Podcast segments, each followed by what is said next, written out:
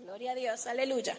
En el día de hoy entonces vamos a estar bajo el tema que se titula Cuidado con lo que nos está distrayendo. Y voy a volver a leer el encabezado de el versículo. Dice, así que el que piensa estar firme, mire que no caiga. Debemos de estar bien pendientes, mis hermanos, porque a veces pensamos que estamos muy bien, que estamos muy firmes, pero no nos damos cuenta que quizás hay pequeños detalles que están haciendo que nosotros podamos perder una salvación tan grande. Fíjense, en este, en estos versículos que estamos viendo, antes de este versículo, es Pablo hablándole a la iglesia de los Corintios, en donde le está diciendo que recuerden, que no se les olvide. De hecho, la palabra exacta que él usa es que no ignoren, que no ignoren las cosas que sucedieron antes a sus padres, los cuales habían pasado por el desierto, los cuales se les dio mana en el, en el desierto, los cuales bebieron también de bebida espiritual, los que hicieron muchísimas, vieron muchísimas cosas que Dios hizo para ellos una vez que los sacó de ese lugar donde ellos eran esclavos y los estaba llevando a la tierra prometida. Entonces le dice que no lo ignoren, que no se les olvide y que por sobre todas las cosas no se les olviden que muchos de ellos no llegaron a ver esa tierra prometida y no la vieron porque hicieron lo malo ante los ojos de Dios. Ese Dios que los sacó a ellos con una mano poderosa de las garras de ese faraón, de todo lo que ellos estaban viviendo ahí, que los cuidó en el desierto, que los alimentó, que les dio todo lo que necesitaban. Ellos les faltaron a ese Dios todopoderoso y por eso no pudieron ver esa tierra prometida que Dios les había dado. Y asimismo, mis hermanos, Dios nos tiene una tierra prometida a todos nosotros. Dice en la palabra de Dios que hay una nueva Jerusalén y que todos estamos invitados para ir allá. Pero justamente así, como Pablo le recuerda a los corintios, que ellos, sus antepasados, ¿verdad? Perdieron esa salvación o esa oportunidad de poder conocer la tierra prohibida, la tierra prometida, Hoy Dios nos está recordando que también nosotros podemos perder esa tierra prometida que tenemos si no estamos pendientes. Es decir, si nos distraemos, podemos perder ese lugar, así como ellos una vez lo perdieron. En el caso de ellos, por supuesto, fue por codiciar cosas que no debían, porque eran idólatras, porque eran fornicarios, porque tentaban al Señor, porque murmuraban. Fíjense cómo el Señor lo dice aquí, por murmuración. Eso a veces es un pequeño, gran detalle que pasamos por encima, que no nos damos cuenta que Dios nos habla muchísimo de la murmuración en las escrituras. Mis hermanos, no murmuremos. Incluso hay una escritura en donde habla del chisme. Debemos de tener cuidado con lo que sale de nuestros labios. ¿Qué cosas están saliendo? Y yo me atrevería a decir qué cosas estamos pensando. Porque probablemente no lo llegamos a decir, pero lo estamos pensando. ¿En dónde estamos poniendo nuestro enfoque? En donde nosotros estamos realmente pendientes. Cuando venimos aquí, ¿en qué estamos pendientes? ¿En el mensaje que Dios tiene para nosotros? ¿O en lo que tiene el hermano? ¿O en lo que tiene la hermana? ¿En qué estamos pendientes? ¿Qué nos ocupa nosotros estando aquí? ¿Qué nos ocupa nosotros estando afuera? Cuidemos nuestros pensamientos, porque lo podemos hacer, mis hermanos. Dios nos dio a nosotros un espíritu, ¿de qué? ¿De qué nos dio el espíritu nuestro Dios? ¿De cobardía? No, de amor, de poder y de dominio propio. Entonces, si yo puedo tener dominio propio, yo puedo dominar mis pensamientos. Cuando esos dardos llegan a mi cabeza, oye, mira esto, inmediatamente yo lo anulo porque sé que la murmuración es mala. Eso es lo primero que tengo que hacer. Entonces, fíjense, eh, aquí les está recordando esto y dice en el 11, y estas cosas les acontecieron como ejemplo y están escritas para amonestarnos a nosotros, a quienes han alcanzado los fines de los siglos. Es decir, todos nosotros hemos llegado hasta este versículo, ¿verdad? Porque todos hemos alcanzado esto. Estamos aquí y tenemos todas estas escrituras. Cuando, cuando Pablo le escribió esto a Corintios, no habían todas estas escrituras, eran menos los libros. Él de hecho, es, mira, está hablando de una carta que él le hizo, la estaba escribiendo, no la había terminado. Y esta es la primera, él hizo dos a la iglesia de Corintios. Nosotros tenemos más, más, tenemos 66 libros que todos nos sirven de ejemplo para no caer, para no olvidar, para no distraernos, para estar pendiente de lo que Dios ya nos ha mandado hacer. Y fíjense algo, es sencillo distraernos y pensar, ah, es que esto que me está ocurriendo es porque le falté a Dios. Porque quizás, pues tuve un resbalón, como cualquiera de ellos, ¿verdad? Murmuré. Vamos a poner ese ejemplo. Yo murmuré y yo caí. Pero resulta que yo tengo la oportunidad de pedir perdón a Dios, de inclusive pedirle perdón de quien estuve hablando, de pedirle perdón a Dios y de volver entonces. Pero probablemente eso tenga una consecuencia, porque sabemos que el pecado tiene consecuencias. Si a mí me está sucediendo algo a consecuencia de algo que yo hice faltándole a Dios, pues va a ser sencillo darme cuenta. Es fácil, así como Jonás. Les pongo el ejemplo de Jonás. Cuando Jonás desobedeció a Dios y en vez de irse a Nínive, se fue a Tarsis y empezó una gran tormenta en el barco, todos se preguntaban adentro, ¿pero qué está sucediendo? ¿Qué es lo que está pasando? Y Jonás sabía lo que estaba sucediendo. Jonás se levantó y dijo, esto es por mi culpa. Él reconoció que era por su culpa lo que estaba sucediendo. Asimismo, nosotros cuando nos sucede algo y nosotros sabemos que le faltamos a Dios, sabemos que eso viene a consecuencia de esa falta que tuvimos. Entonces es sencillo podernos dar cuenta allí, que nos distrajimos y por alguna razón hicimos algo que no le agradó a Dios. Sin embargo, es mucho más difícil distraernos estando en los negocios de nuestro Dios, estando aquí. Probablemente venimos a todos los servicios, probablemente estemos aquí enfrente, probablemente esté ayudando a alguien que lo necesita allá afuera, probablemente me comporte porque decidí seguir a Dios decidí seguir a Cristo, decidí seguir sus mandamientos, decidí ser fiel. Pero hay algo que estoy haciendo que me distrae. Y esa distracción, que no necesariamente es pecado, me puede hacer perder mi salvación. Eso realmente es lo importante y es lo que, lo que hoy en este mensaje tenemos que reflexionar y darnos cuenta ¿Qué puedo estar haciendo que probablemente no me estoy dando cuenta que puede hacer que yo caiga, que yo resbale, que yo pierda mi salvación? Vámonos a todos al libro de Eclesiastés. Yo quiero que todos abramos el libro en Eclesiastés, en el versículo 1. Eclesiastés es un libro que para mí es maravilloso. Yo diría que es mi libro favorito. Este y el de Santiago son mis libros favoritos. Eclesiastés es un libro hermoso, hermoso, hermosísimo, que nos enseña muchas cosas, que nos enseña realmente lo que es importante en la vida. Eso es lo que nos enseña Eclesiastés. Este libro, vamos a leer el versículo 2, que dice, vanidad de vanidades, dijo el predicador, vanidad de vanidades, todo es vanidad.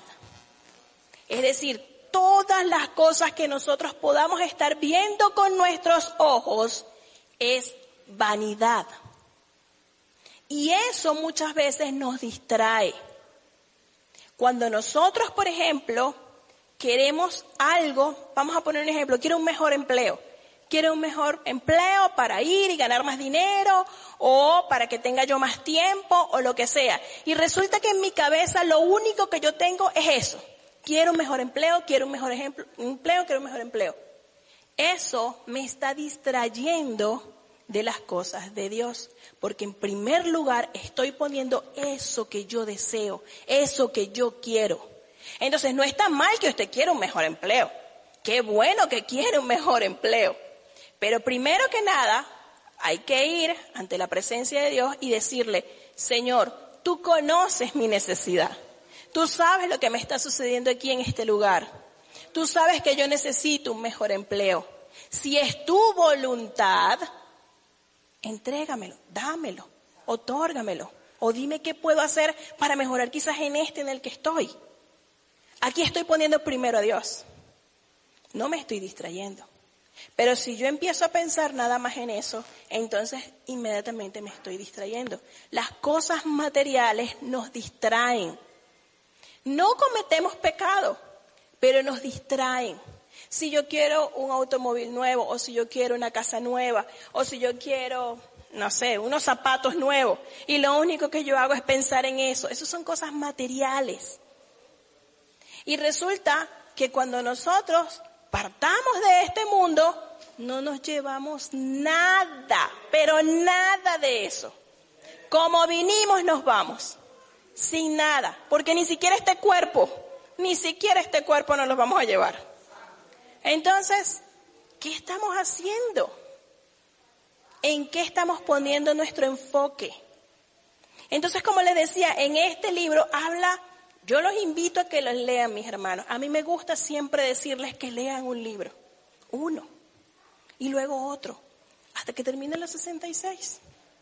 Sería buenísimo. El libro de Eclesiastes es un libro hermoso. Es un libro donde nos enseña que eh, se dice que el rey Salomón fue el que lo escribió. Y, él aquí, sabemos que Salomón fue la persona que tuvo más dinero, que tuvo absolutamente todo lo que Dios le dio, todo con lo que Dios lo bendijo. Y él, a pesar de tener todas esas cosas, en este libro dice que nada lo llenaba, que no había nada de eso que realmente le hiciera sentir a él feliz. Y es así, hermanos, yo se los puedo decir, es así.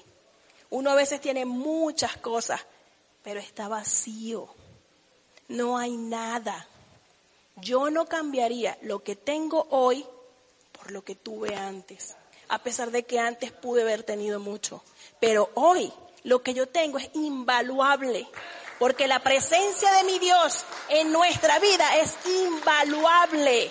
No hay nada que pueda superar esa, es, ese gozo, e, esa satisfacción, es, es, que no hay explicación. Únicamente si usted lo ha sentido, al igual que yo, puede entender lo que yo estoy diciendo en estos momentos. No va a haber nada que se le compare. Mientras que un carro, mire, lo mismo que hace un carro nuevo, lo hace un carro de más, de más años. Claro, siempre y cuando lo cuide, porque si no, pues lo va a perder. Pero si usted lo cuide de la misma manera, va a ser lo mismo. Si usted tiene una chaqueta y esa chaqueta usted la cuida, le puede durar muchísimo, muchísimo tiempo. Ah, no, pero como esta salió nueva, pues esa es la que yo quiero. Pues entonces lamentablemente eso lo está haciendo perder el enfoque de lo que realmente es importante, porque el día en que usted se vaya, esa chaqueta se queda. Así se la pongan. Mientras que fíjense lo que dice Salomón. Vámonos todos al último versículo, al último capítulo, que es el capítulo 12. Vámonos al capítulo 12 y aquí vamos a leer el versículo 13. Fíjense lo que nos dice Salomón, o, o nuestro autor en este libro. Dice, el fin de todo el discurso oído es este. Todo lo que él habló anteriormente en estos 13 capítulos, él dice que la conclusión es esta teme a Dios y guarda sus mandamientos, porque esto es el todo del hombre. ¿Se dan cuenta? nada de lo que él tenía, ninguno de sus bienes, ninguna del montón de esposas que tuvo, ninguna de nada, absolutamente el dinero, los placeres que se pudo haber dado comiendo o, o lo que hizo en general en su vida, nada de eso fue importante. Y él especifica aquí, porque todo esto es el todo del hombre. ¿Qué cosa? Temer a Dios y guardar sus mandamientos. Eso es únicamente lo importante.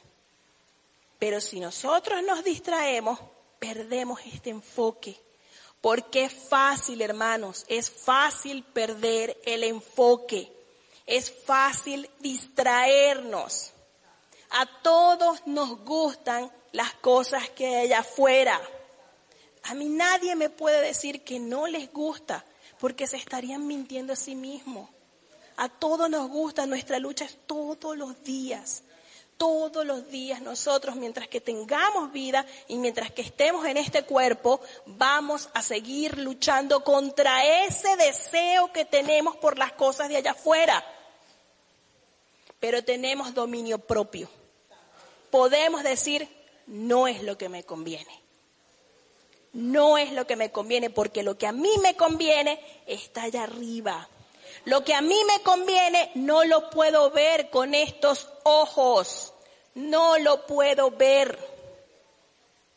Sí lo puedo sentir porque yo puedo sentir la presencia de Dios. Yo puedo sentir la presencia del Espíritu Santo. Yo puedo estar e, e, en ese fuego ardiente que Él nos permite sentir, pero no lo puedo ver. Y los seres humanos somos de vista. A todos los seres humanos la vista se nos va en algo que nos guste. Se nos va. Por ejemplo, hay, hay, damas que les encantan los zapatos. Les encantan, o sea, es una fascinación cuando ven un par de zapatos y van caminando por el mall y ven un par de zapatos y aunque no quieran se paran en la vidriera y se ponen a verlo. Porque les gusta. Y eso no está malo, hermanos. No es malo que a usted le gusten los zapatos. Yo no estoy diciendo eso. Lo que yo digo es que si eso le quita a usted el foco o le distrae a usted de las cosas de Dios, entonces ahí es donde está lo malo. Mientras que yo puedo verlo, bueno, está bien. Pues si tengo el dinero para comprarlo, cómpreselo. No hay ningún problema. El problema es que tenga su cuarto repleto de puros zapatos y solamente utilice uno. Está perdiendo el dinero, mi hermano. Está perdiendo el dinero. Es preferible que ocupe ese dinero en otras cosas. Dios ha hecho cosas grandiosas y maravillosas para que nosotros las podamos disfrutar, porque Dios quiere que nosotros disfrutemos de esta vida. Dios desea que nosotros vivamos felices. Por eso Él nos da gozo en medio de la prueba. Por eso, a pesar de estar pasando por una situación difícil, nosotros podemos sonreír.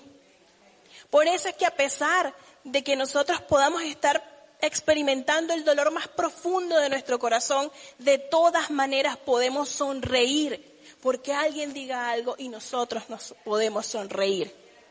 Porque Dios quiere que nosotros tengamos esperanza, que tengamos una vida plena. Si es cierto, dice, en el mundo tendréis aflicciones, pero tranquilo, yo he vencido al mundo. Entonces nosotros sabemos que podemos disfrutar.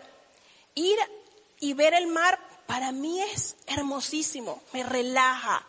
Yo me siento feliz cuando estoy viendo el mar. Y eso que aquí el mar no es como en mi país, que es súper hermoso. Hermosísimo. A mí me encanta ir a la montaña. Amo la naturaleza. La amo. O sea, para mí estar en la naturaleza es lo mejor que me puede pasar a mí. Yo en vez de comprar ese par de zapatos, mil veces prefiero irme de viajes y ver la naturaleza. Así disfruto yo. Ese es mi disfrute. Pero eso no me puede hacer perder a mí el foco de que yo debo de servirle a Dios. Qué hermoso es estar en esa naturaleza y ver y reconocer la grandeza de Dios cuando estamos allí.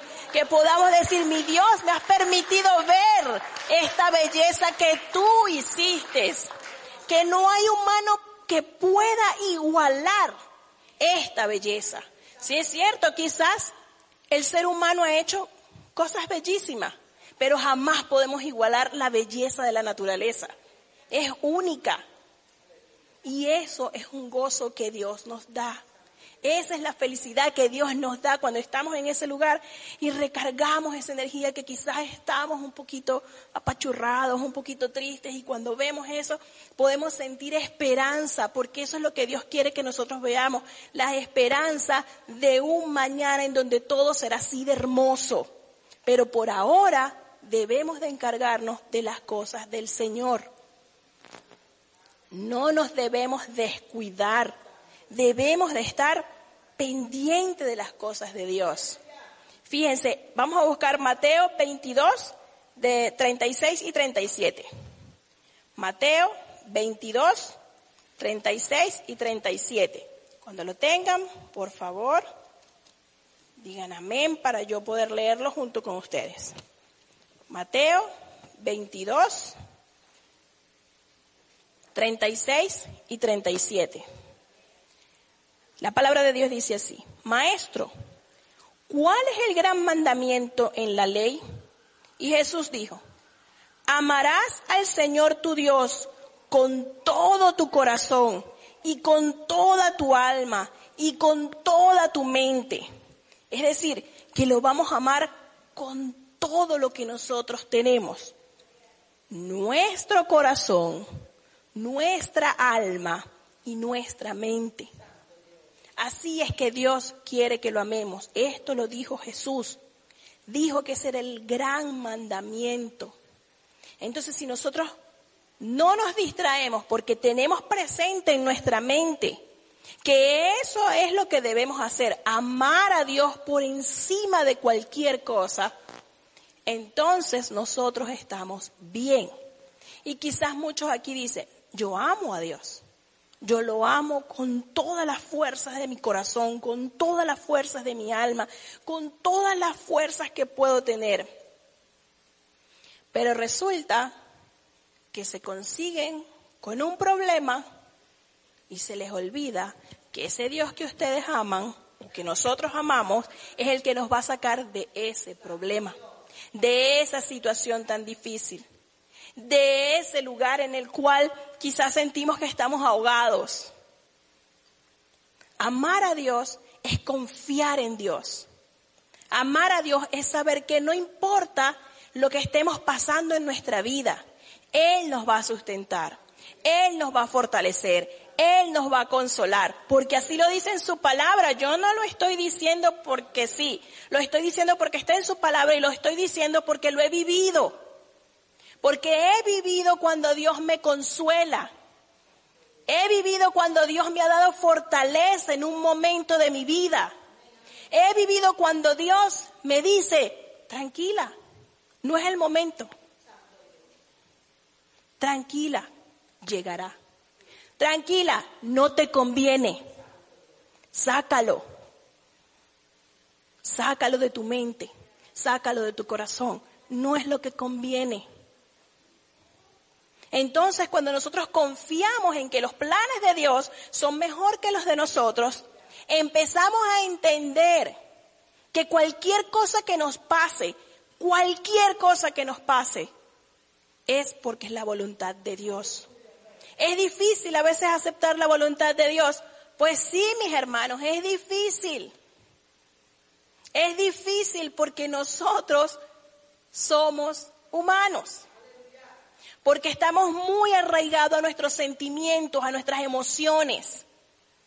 Y cuando esas emociones salen a flote, entonces nosotros no queremos permanecer allí. Pero le estamos diciendo a Dios, arráncame eso que no me conviene, pero de todas maneras quiero permanecer allí. Y Dios sigue. Pero bueno, si no lo quieres soltar, está bien. Avísame cuando quieras soltarlo me lo entregas. Y seguimos nosotros dándonos golpe con lo mismo y dándonos golpe con lo mismo. Porque decimos que amamos a Dios de los labios, Cuando nosotros realmente amamos a alguien, confiamos en alguien, confiamos en esa persona. Por eso es que muchas veces, cuando hay una traición en un matrimonio, es como que si se desboronara todo lo que estaba ahí, porque la persona confía en su pareja. Entonces eso se desborona, eso se cae. Pero nuestro Dios jamás, jamás nos va a hacer algo en lo cual nosotros podamos sentir que nos desboronamos. Jamás, porque nuestro Dios es fiel. Siempre va a estar allí con nosotros. No nos va a traicionar. Por eso es que necesitamos estar sirviéndole a Él con un corazón sincero, sin distracciones. Probablemente usted pensó que yo le iba a hablar de las distracciones, que hay muchísimas, como la televisión, las redes sociales. Sí, son distracciones, pero son distracciones que nosotros conocemos y que los hacemos sabiendo que estamos haciendo mal. No porque las redes sociales sean malas, no porque ver televisión sea malo. Yo no estoy diciendo eso. Lo que estoy diciendo es que cuando eso nos hace perder el foco de lo que es importante, entonces ahí es donde está lo malo. Porque yo puedo utilizar las redes sociales para hablarle a otro sobre mi Dios. Lo puedo hacer. De hecho, toda mi familia vive en Venezuela, no aquí. Y yo me comunico con ellos a través de internet, a través de WhatsApp. Yo los escribo. Yo hablo con ellos por videollamada. Y en ese momento yo aprovecho para hablarles a ellos acerca del Dios al cual yo les sirvo. Ese Dios que cambió mi vida. Ese Dios que me ha dado todo lo que tengo hoy en día. Ese Dios que me enseñó a que yo debo de depender de Él y no de mí. Ese Dios al cual yo les sirvo es el que yo se los muestro y no, y no los obligo a que crean en Él. Yo no obligo a que ellos tengan que hacer lo que yo les estoy diciendo, no, porque no es lo que yo diga. Lo que yo digo no tiene valor. Lo que dice esta palabra es lo que cambia, porque lo que a mí me cambió fue esta palabra. A mí no me cambió nada de lo que me dijeron. Nada. A mí me cambió cuando yo misma empecé a leer estas escrituras. Cuando me empecé a dar cuenta de lo equivocada que había estado, fue ahí donde me enamoré de mi Dios. Fue ahí donde dije, Señor, perdóname porque de verdad es mucho mal el que yo me he hecho a mí misma. Porque nosotros no los hacemos a, a nosotros mismos. No se lo hacemos a otro, no lo hacemos nosotros, porque la salvación es individual.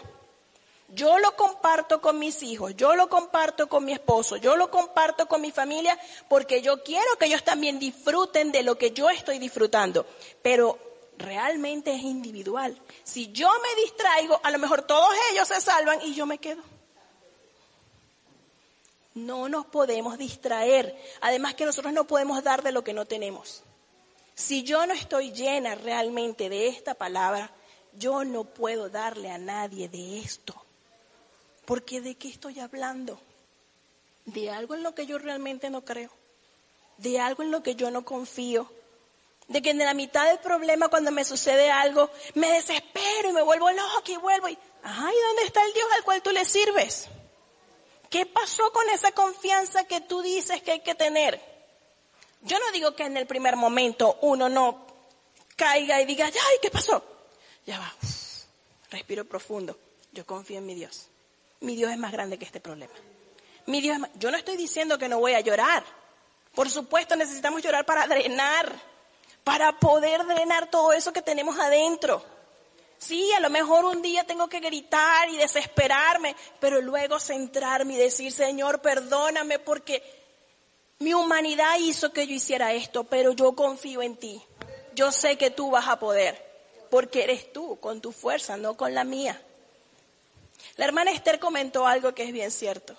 Pararse aquí no es fácil, mi hermano. Pararse aquí es bien, bien difícil. Es algo que no les puedo explicar, pero yo sé que ustedes lo saben.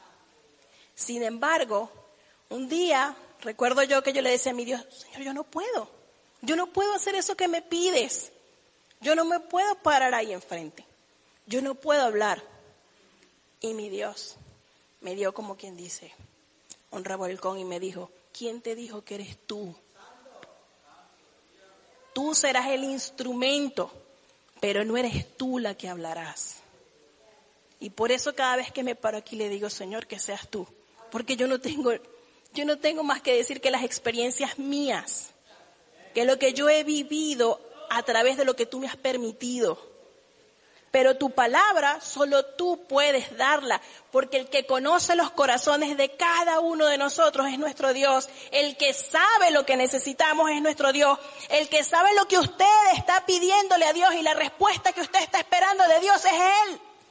Por eso es que todos los que nos paramos aquí lo que hacemos es obedecer la voz de Dios para que las respuestas estén a su pueblo.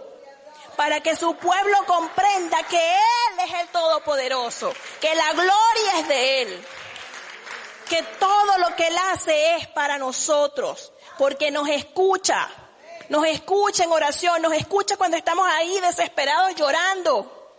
Él nos escucha y nos da la respuesta viene la respuesta, pero tenemos que estar atentos. Si estamos distraídos cuando venimos al servicio y resulta que Dios nos dio la respuesta y estaba en ese momento pensando en lo que voy a comer cuando salga, pues me perdí de la respuesta porque estaba distraída.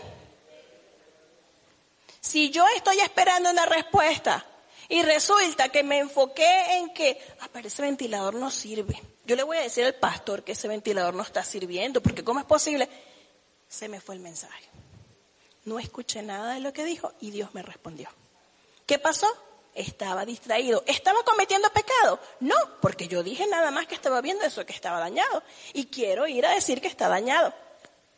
Yo no estoy pecando, pero me perdí la mejor parte.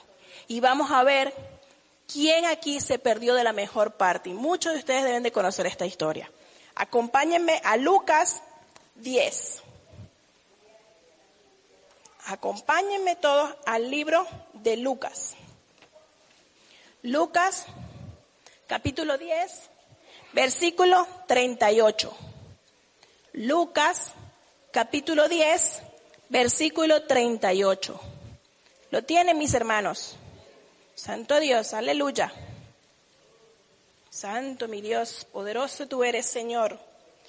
La palabra de Dios dice así en Lucas capítulo 10, versículo 38. Aconteció que yendo de camino, entró en una aldea. ¿De quién está hablando? De Jesús. Y una mujer llamada Marta le recibió en su casa. Esta tenía una hermana que se llamaba María la cual, sentándose a los pies de Jesús, oía su palabra. Pero Marta se preocupaba con muchos quehaceres y acercándose dijo, Señor, ¿no te, ¿no te da cuidado que mi hermana me deje servir sola? Dile pues que me ayude.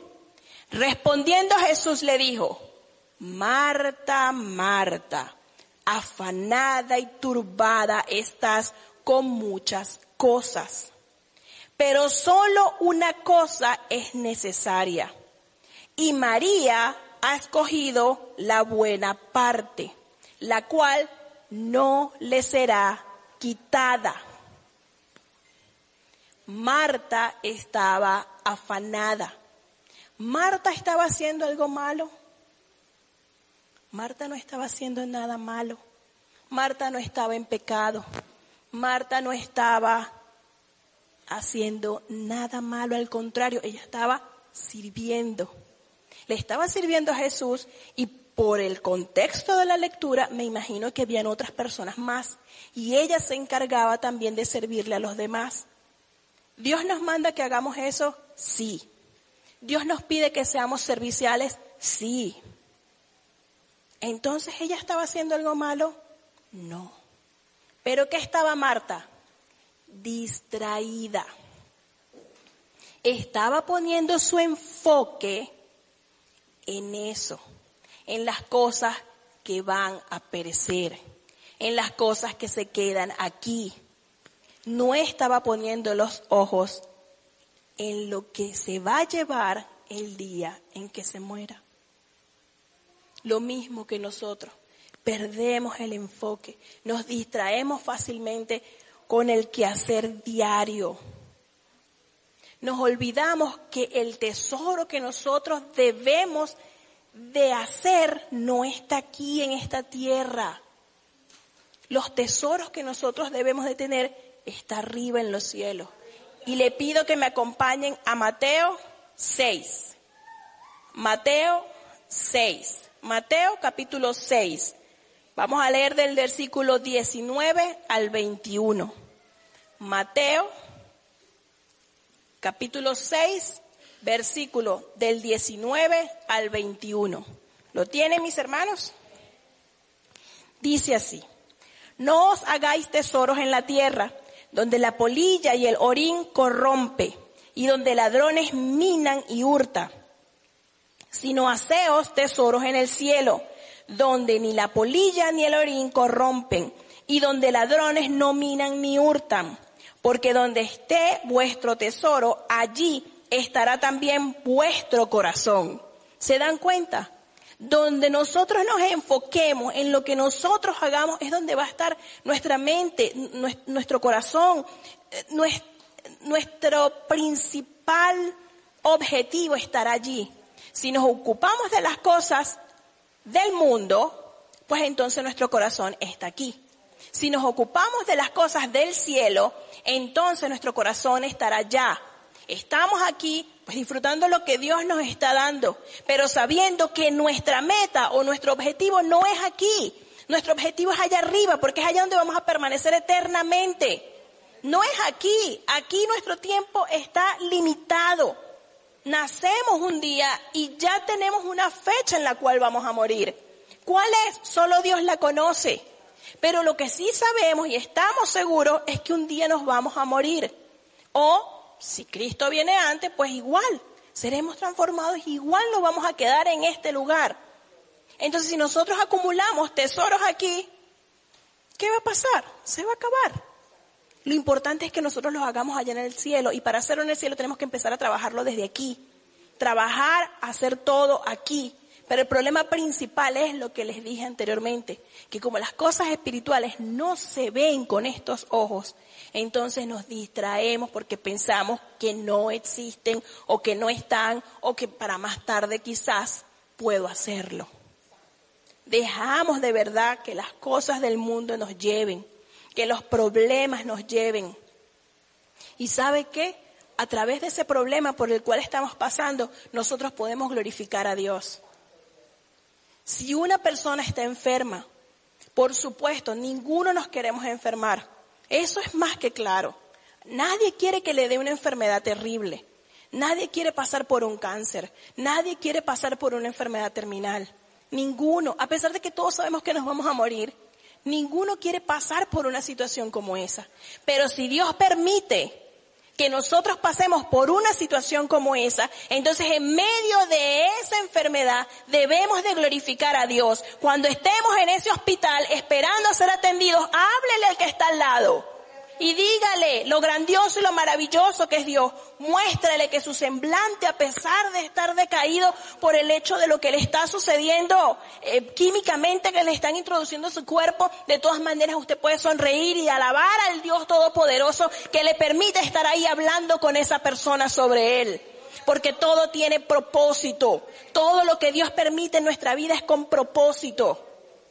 Si hay alguna persona que está en la cárcel, sea porque hizo algo malo o sea la razón por la cual está allí, entonces si en ese lugar conoció a Dios o si se apartó de Dios y en ese lugar se reconcilió con Dios, entonces en ese lugar glorifique a Dios y háblale a los demás acerca del Dios Todopoderoso que usted conoce.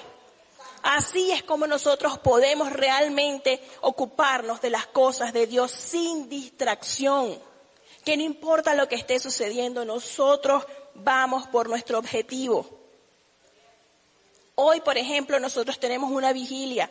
Qué bueno, qué maravilloso es cuando todos podemos reunirnos y hacer una vigilia. Pero ¿sabe qué, mi hermano? En su casa, en su hogar, también debe hacer una vigilia. Con sus hijos, con su esposo, con todo el que vive bajo su techo. Usted haga una vigilia. Porque estamos en los últimos tiempos lo quiera creer o no lo quiera creer, estamos en los últimos tiempos. Simplemente póngase a leer las escrituras. Póngase a leer Daniel, póngase a leer Apocalipsis y vea las noticias. Compare. Ahí se va a dar cuenta que estamos en los últimos tiempos. No hace falta que nadie se los diga. Usted mismo vaya y búsquelo. Entonces es hora en el que en nuestro hogar también exista vigilia. Es hora que le enseñemos a nuestros hijos cómo orar a Dios. Es hora en que le digamos a nuestros hijos, porque cuando todos entramos aquí a la casa del Señor, todos nos arrodillamos y le oramos a Dios. Pues cuando usted llegue a su casa también hágalo. Cuando usted salga de su casa, hágalo y enseñe a sus hijos a que debe de hacerlo. A sus hijos y a todo el que vive en su hogar. Con todo aquel que usted tenga contacto. Enséñeselo con el ejemplo primero y luego hablándoles. Ponga a sus hijos a que lean estas escrituras. Yo recuerdo que mis hijos cuando estaban en el elementary, ellos necesitaban leer eh, todos los días tenían que leer y eso había que escribirlo en un cuaderno. Yo los ponía a leer a ellos la Biblia, historias de la Biblia, todos los días. Y ellos ahí leían. Yo les compré un cuaderno grandísimo que hay, tanto en inglés como español, que hay de todas las historias bíblicas. Y ellos lo leían. Eso es hermoso, mis hermanos.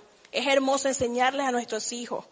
¿Para qué leer un cuento? Y mucho menos los cuentos de hoy en día, que son terribles todo cuento que llegue a sus manos, léalo antes de poner a sus hijos a leerlo, porque son terribles. Enséñenle a sus hijos que eso no está correcto, porque quieren echarle a perder la mente a nuestros niños.